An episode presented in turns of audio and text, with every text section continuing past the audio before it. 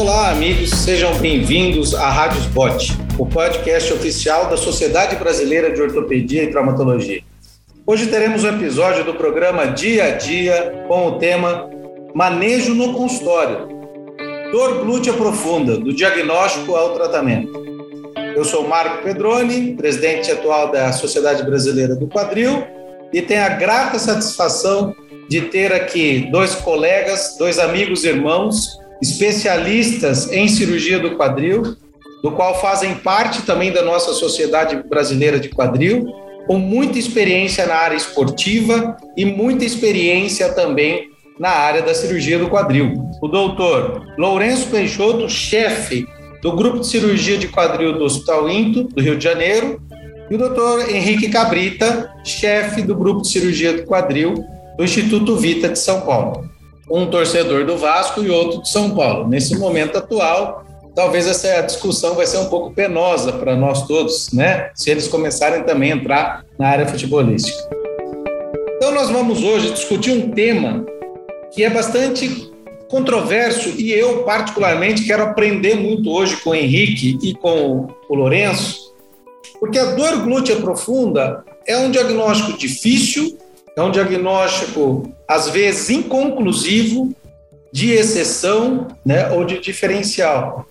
Então, eu vou começar perguntando para o Lourenço: Lourenço, o que é a dor glútea profunda? Como é que é o pessoal que te procura com essa queixa ou quando você pensa em dor glútea profunda?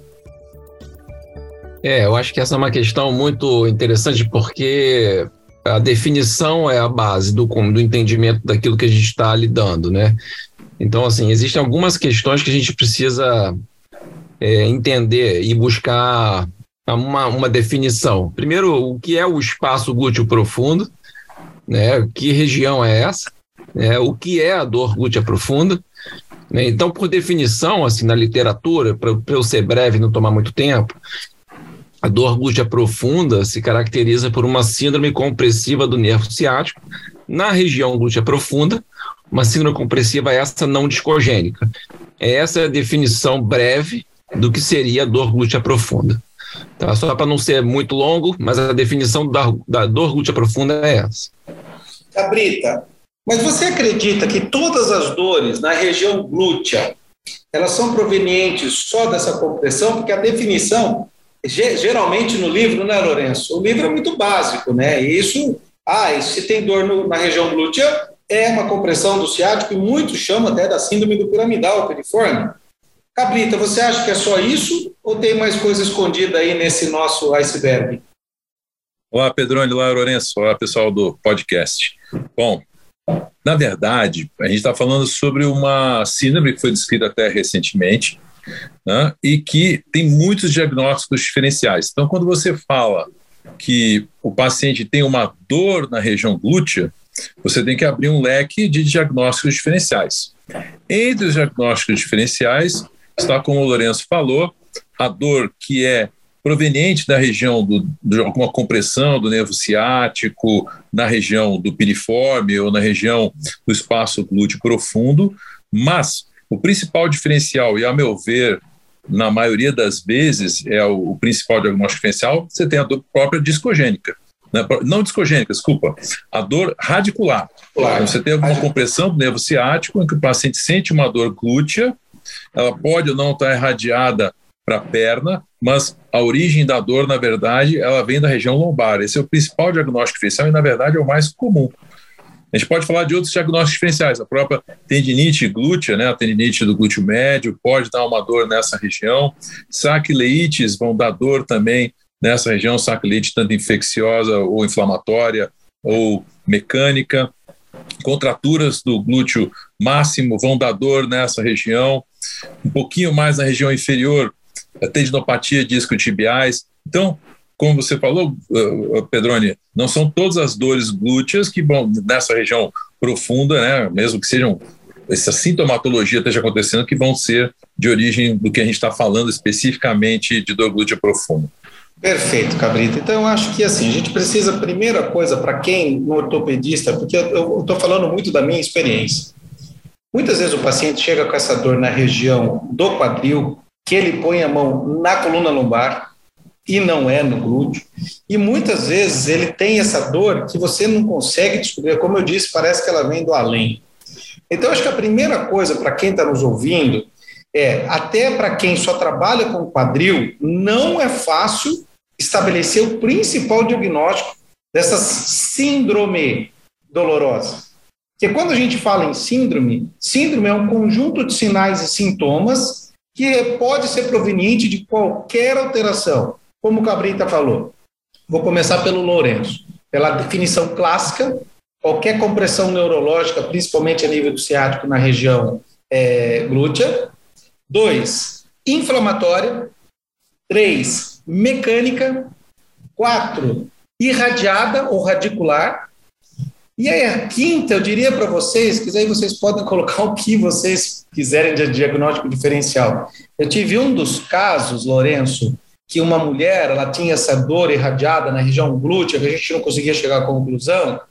E, cara, ela fez uma, uma cirurgia ginecológica e ela tinha uma baita de uma massa de um tecido do, do útero, como é que se chama mesmo? Mioma não, é o... Endometriose. Endometriose. Endometriose. Endometriose.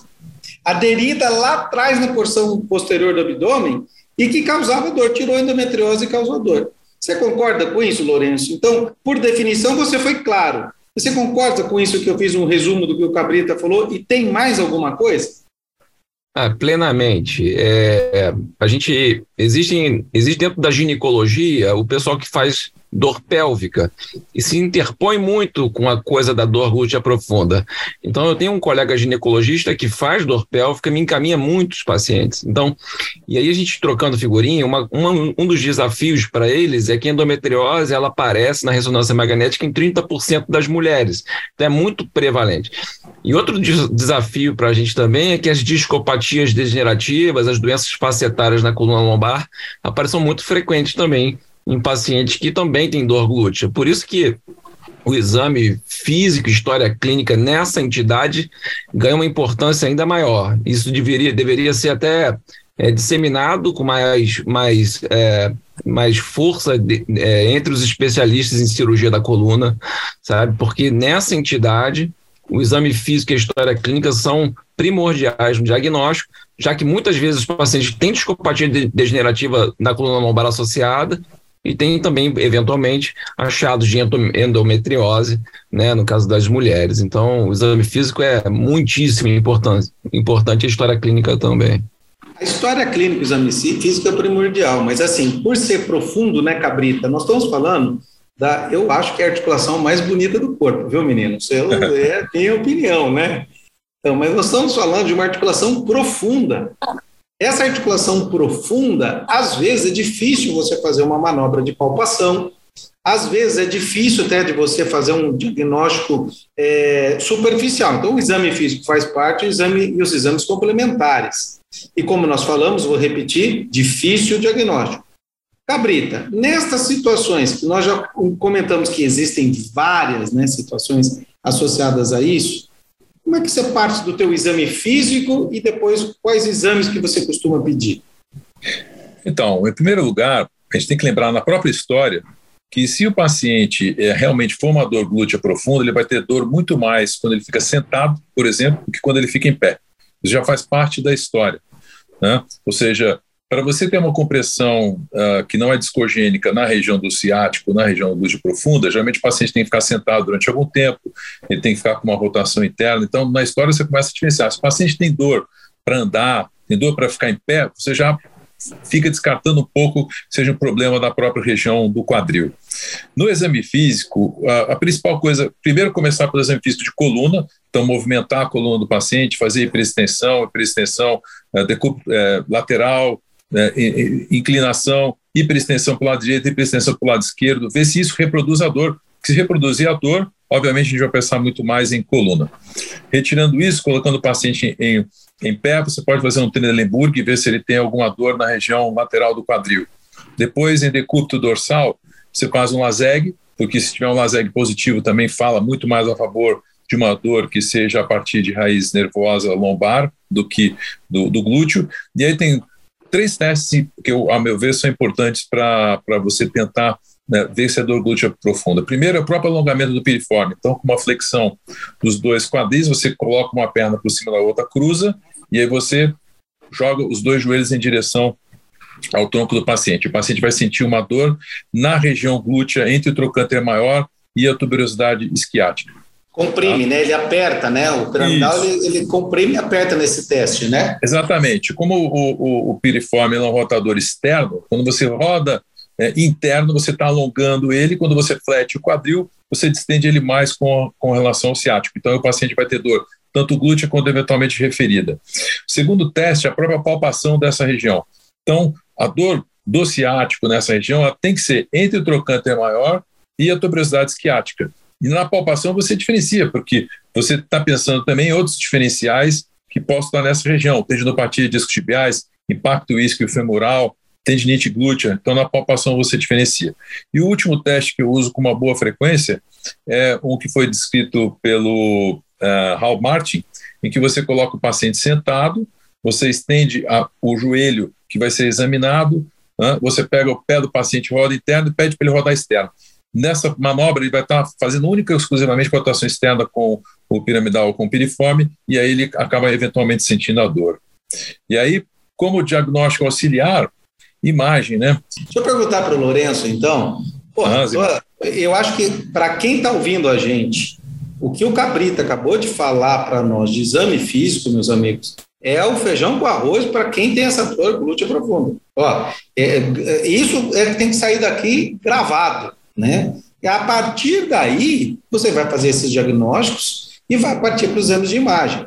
Então, eu vou pedir para o Lourenço agora, Lourenço, e daí, em cima disso que o Cabrita acabou de fazer, do exame físico e da história clínica do paciente, como é que você começa a pensar em exames para diagnosticar ou fazer o diagnóstico diferencial que nós falamos desde o início, que não é fácil fazer esse diagnóstico, nem de exame físico e exame de história, nem com imagem. Como é que é a tua rotina, Lourenço? É, a gente tem, é, nós ortopedistas, né, a gente tem, dá muito valor para as radiografias, e não é por acaso, porque a radiografia dá muita informação para a gente.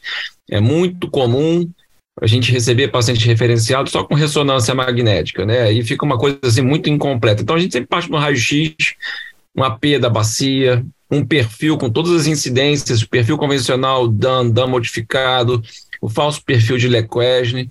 Tudo isso nos dá é, substrato né, para é, pensar em outras coisas, diagnósticos diferenciais. Muitas vezes a gente mata um diagnóstico numa radiografia. No impacto do femoral, você vai ver a diminuição do, do espaço entre o pequeno trocânter e a tuberosidade esquiática, você vai ver sinais de impacto femoral acetabular, vai ver sinais de diminuição do espaço articular, doenças da sacroiliaca. Então, a radiografia é muito, muito importante.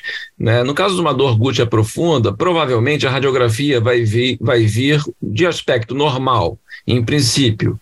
Né? E aí é, a gente já parte para uma ressonância magnética, que vai dar mais subsídio. Né? No caso do impacto femoral, às vezes você não vê claramente a diminuição do espaço entre as estruturas, mas você vai ver na ressonância o edema do quadrado femoral, você vai ver outras, de repente uma lesão tumoral na região próxima ao nervo ciático, que pode ser a causa da compressão, eventualmente endometrioses, outros achados. Então a ressonância é muito importante. Mas, muitas vezes, a ressonância magnética vem de aspecto normal. Existem os exames de condução nervosa, eletro, neuromiografias que, infelizmente, não são muito úteis para o diagnóstico das síndromes compressivas do nervo ciático ao nível da, da, da, região glútea profunda.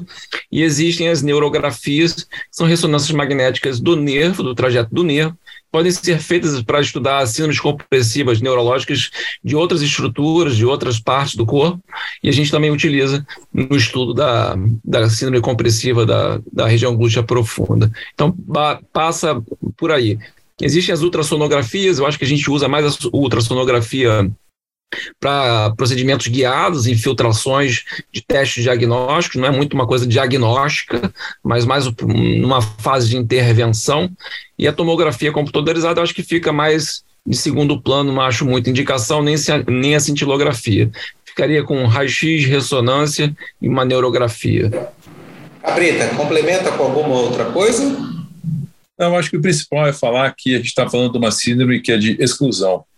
Então, tudo que a gente vai procurar, uh, por exemplo, uma ressonância, a gente tem que fazer uma ressonância da lombar. e a ressonância do quadril. Né? Quando o Lourenço fala sobre uma neurografia, ela é uma conjunção das duas coisas. Né? Você pega tanto a parte lombar, você pega para os dois quadris e você vai ver o trajeto do nervo ciático. Tá? O principal é que a, se você está pensando em glúteo profunda, na lombar não pode ter nada. Não pode ter discopatia, não pode ter compressão, não pode ter doença facetária, porque senão o principal diagnóstico diferencial que você vai tratar é a coluna. E é muito mais comum a gente ter problemas de que sejam que, tenham, que dão dor glútea profunda por via da região lombar do que a própria dor glútea profunda, do que a própria síndrome piriforme.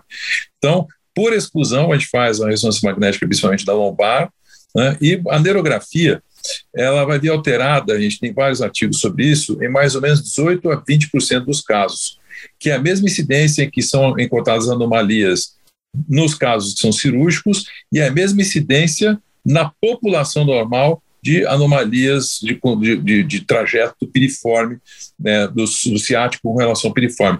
Então, uh, a gente tem que tomar muito cuidado com, essa, com, com, esse próprio exame, porque, ah, não, tem uma variação aqui do piriforme, então é no piriforme. Não, não necessariamente, porque você tem uma incidência até 15% a 20%, dependendo dos artigos, de alterações do trajeto do ciático com relação ao piriforme. Isso não necessariamente vai levar a que o paciente tenha sintomas.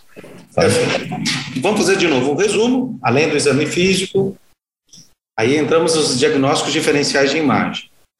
Lourenço deixou bem claro. Começa sempre pela radiografia, gente. Existem muitas, mas muitas dores na nível glútea que são por artrose ou por Otopelve, impacto. né? Otopelve, protrusão, e isso, um bom raio-x, você já mata o diagnóstico, na grande maioria das vezes, que é uma dor irradiada para o posterior. A dor do quadril irradia para a virilha, 90% a 99% das vezes. Mas tem dor irradiada para a região, da, região glútea também. Então, uma boa radiografia simples de, de bacia, de pelve, associadas às incidências a, a, a, mais, como as que o Lourenço descreveu, para diagnosticar um impacto, ou diagnosticar uma exostose, ou diagnosticar alguma outra, algum tipo de alteração morfológica, né? Você já está encaminhado. Se você ainda tiver dúvidas, acho que os melhores exames, como foi falado, realmente é a ressonância e a neuroressonância, onde você faz a neurografia, né? Você faz uma ressonância do nervo ciático. Lembrando que nem sempre, nem sempre, as, as mal alterações morfológicas do, do músculo em cima do nervo são a causa, porque, como o Henrique falou, 18% pode estar alteradas. E a eletroneuromiografia, eu acho que é um exame que você acaba pedindo até para complementar o seu diagnóstico, até porque muitas vezes o convênio nem libera um tratamento se for cirúrgico, o que na grande maioria das vezes não é, deixamos claro aqui, é a necessidade da eletroneuromiografia. Então, eu acho que esse é um resumo, né, gente? Agora a gente vai entrar no, numa parte um pouquinho mais sofisticada do diagnóstico, que o, que o Lourenço, graças a Deus que eu tenho dois caras feras aqui, que o Lourenço já jogou a, alinhada para mim, né? Que é o diagnóstico com as infiltrações. Lourenço, hoje os ortopedistas, muitos deles estão usando o ultrassom como método de diagnóstico no consultório e associado às infiltrações como teste terapêutico. Você pode comentar um pouquinho disso para a gente? Como é que você faz esse teste diagnóstico terapêutico? Teste diagnóstico? É, a ultrassonografia, para quem conhece a anatomia, é um método é, até amigável, né? Quer dizer, tem uma curva de aprendizado, mas a gente não, como ortopedista, a gente não se propõe a dar laudo, né? A gente quer identificar uma estrutura e, e acessá-la de forma segura né? Quer dizer, existem estruturas, pode haver estruturas vasculo-nervosas que você deseja evitar, e a ideia da ultrassonografia é justamente essa, te fornecer um acesso seguro né, à estrutura de interesse. É, e no caso do piriforme, né, se você acha que a dor é causada por uma, um, um hipertensionamento do piriforme, você pode através da ultrassonografia, é, é, posicionar a sua agulha no local de interesse e infiltrar essa estrutura, seja com anestésico local, seja com corticóide ou a combinação dos dois. Não é? Outra opção, para quem não está é, acostumado, não gosta da ultrassonografia, é fazer guiado por tomografia computadorizada. Né?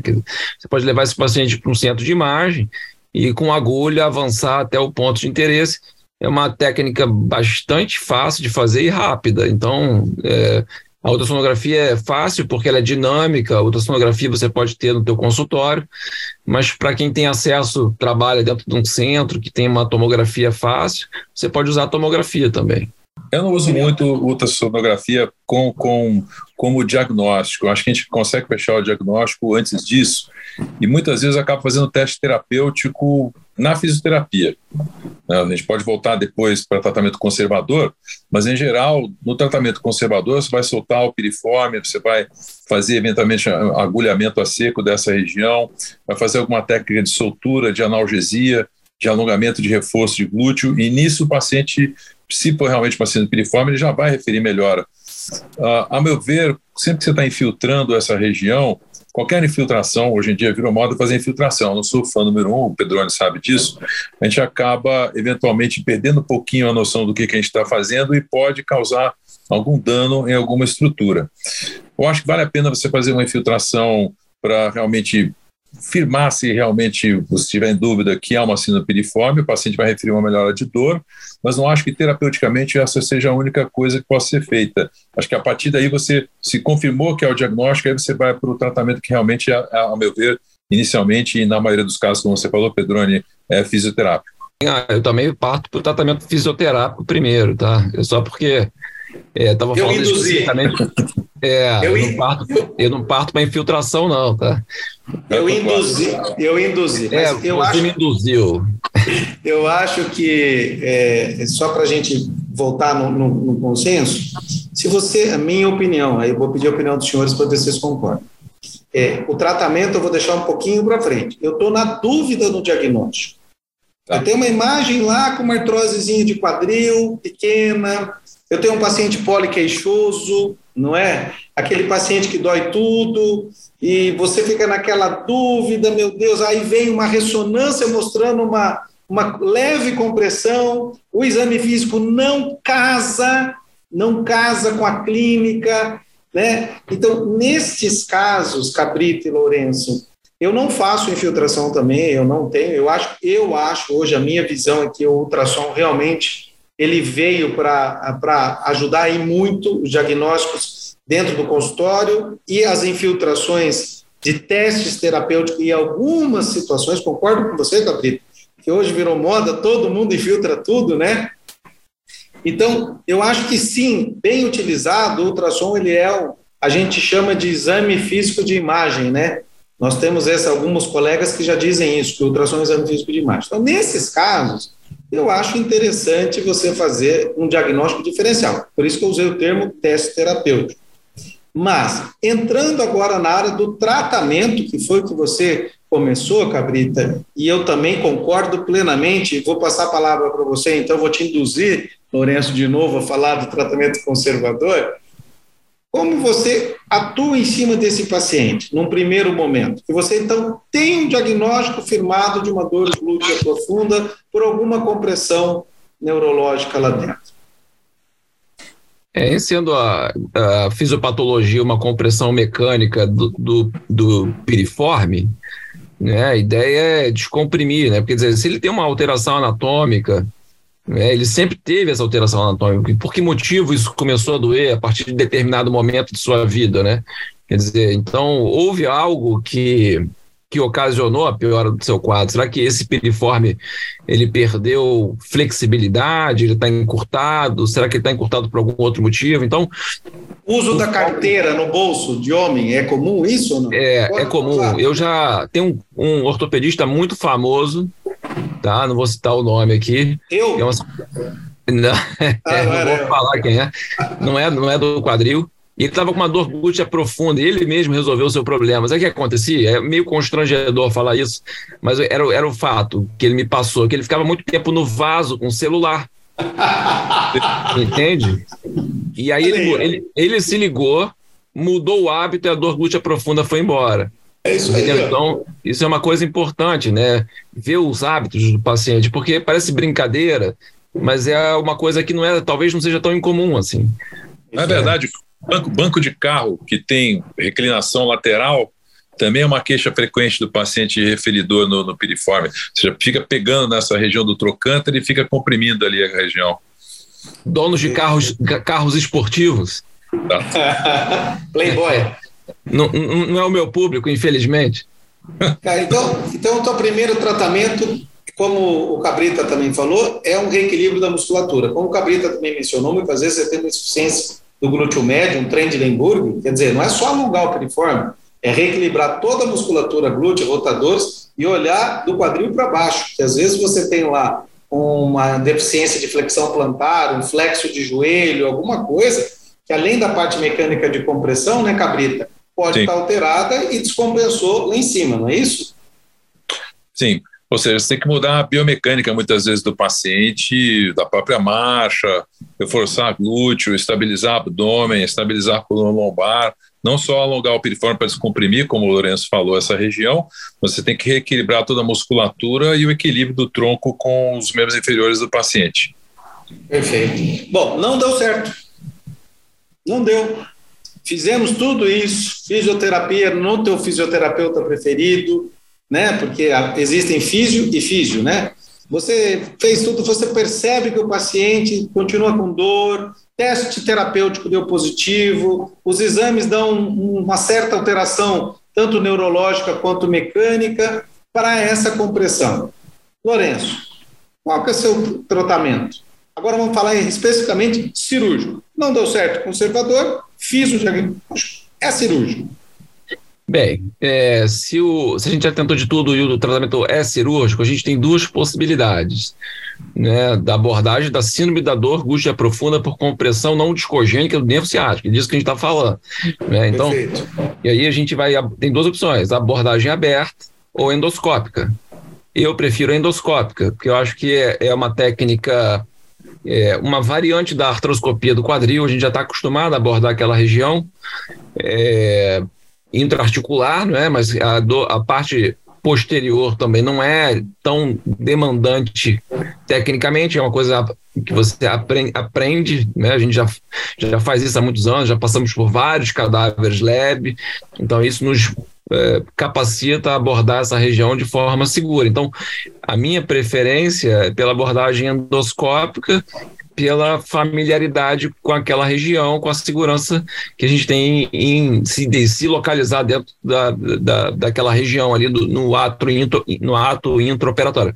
Agora, para quem não tem tanta familiaridade, a possibilidade de tratamento aberto é correta e também vai resolver a clínica do paciente. Então, existe tratamento aberto e endoscópico. A minha opção é endoscópica. Eu acredito que seja do Cabrita também. Cabrita, é isso também? É endoscópica e alguma dica para você fazer essa endoscopia? Que o Lourenço já deixou claro, não é para qualquer um. Né? E eu fiz em um caso, tive muita dificuldade, eu não, realmente não tenho experiência para falar. Então, qual é a dica que você faz para quem quiser fazer, ou como, melhor dizendo, que quem quiser fazer vai ter que fazer um treinamento, como o Lourenço falou, em cadáver e tudo mais. Como é que você faz? Como é que é a tua técnica? Bom, especificamente a gente coloca o paciente em decúbito dorsal uh, na mesa ortopédica, porque você fica com a parte da musculatura posterior mais solta, então fica mais fácil de você entrar nessa região glútea profunda. Paciente sempre com anestesia geral. A gente particularmente faz monitorização neural intraoperatória em todos os casos, é uma segurança a mais para que você saiba onde você está e que você, nas manipulações ou quando você usa um eletrocautérico, você não esteja machucando o nervo ciático ou os seus nervos adjacentes. E a gente coloca o paciente então em decúbito dorsal e fazemos dois portais na região posterior ao trocânter maior, sempre usando ótica de 30 graus, com uma infusão média de pressão de 40, 50 é, milímetros Uh, não precisa mais do que isso.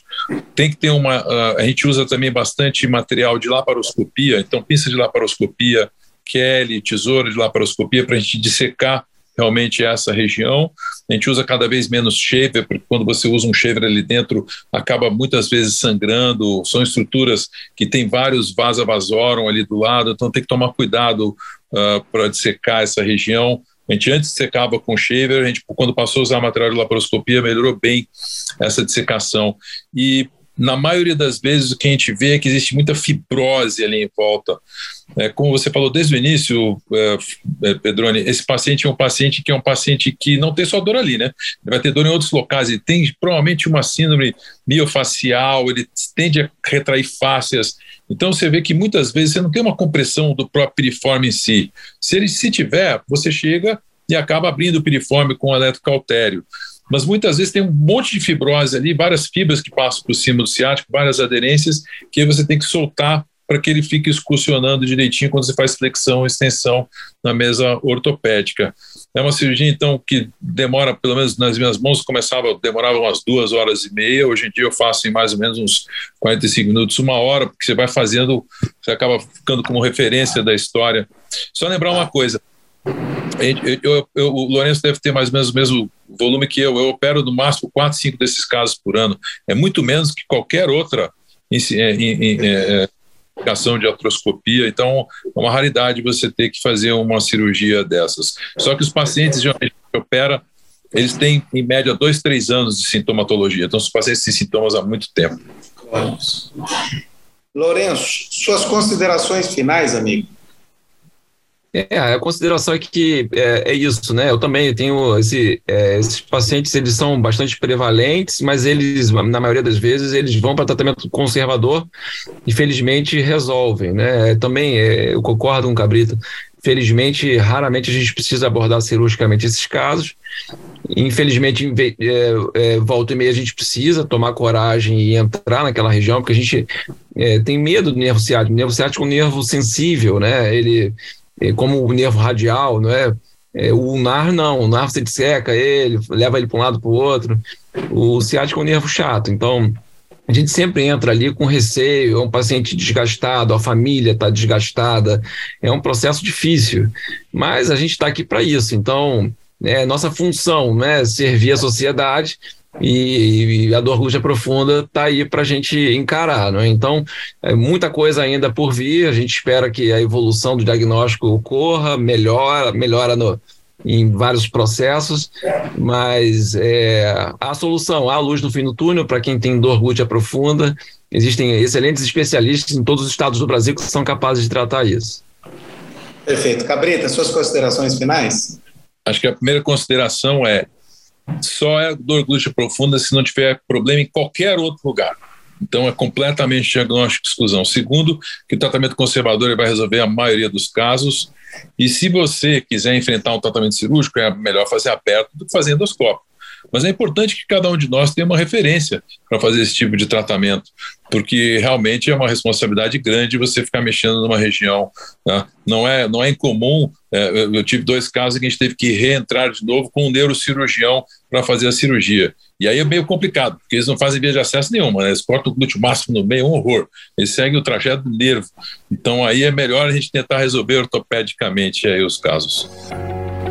Bom, amigos, prazer enorme estar conversando aqui com vocês. Como eu falei, eu aprendi mais uma vez um pouco com vocês, porque dor glútea profunda, diagnóstico difícil, não é, não é, é comum no consultório, mas quando vem no consultório, é aquela coisa que você começa a pensar, ai meu Deus, o que, que eu vou fazer, né? Volta uma, volta duas, volta três.